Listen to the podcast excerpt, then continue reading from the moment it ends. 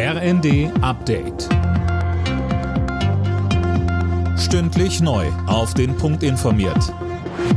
Ich bin Finn Riebesell. Guten Tag.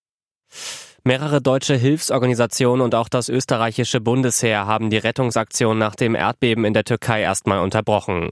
Grund ist die Sicherheitslage. Alena Tribold. Aus der betroffenen Region Hatay werden gerade zunehmend Auseinandersetzungen zwischen verschiedenen Gruppierungen gemeldet. Es sollen auch Schüsse gefallen sein, wie unter anderem das Technische Hilfswerk mitteilte. In Absprache mit dem türkischen Katastrophenschutz bleiben die Helfer jetzt erstmal in ihrem Basiscamp, bis die Lage wieder als sicher eingestuft wird.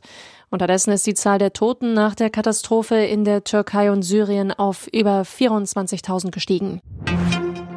Die USA haben in Alaska ein weiteres fliegendes Objekt abgeschossen. Es habe eine Gefahr für die zivile Luftfahrt dargestellt, heißt es aus dem Weißen Haus. Allerdings hatte das Objekt von der Größe eines Autos offenbar keine Spionagetechnik an Bord. Seit Monaten warten die Studierenden auf die vom Bund versprochene Energiepreispauschale von 200 Euro.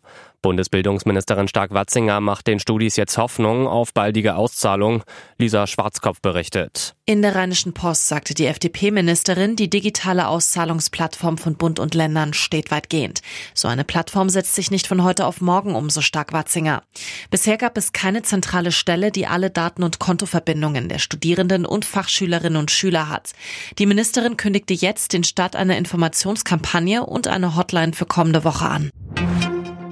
Die gestiegenen Kosten machen auch vom Karneval nicht halt. Zum Beispiel wurde der große Umzug in Erfurt abgesagt, weil er schlicht und einfach zu teuer wird. Selbst in der Karnevalshochburg Rheinland-Pfalz gehen mehrere Vereine in die Knie.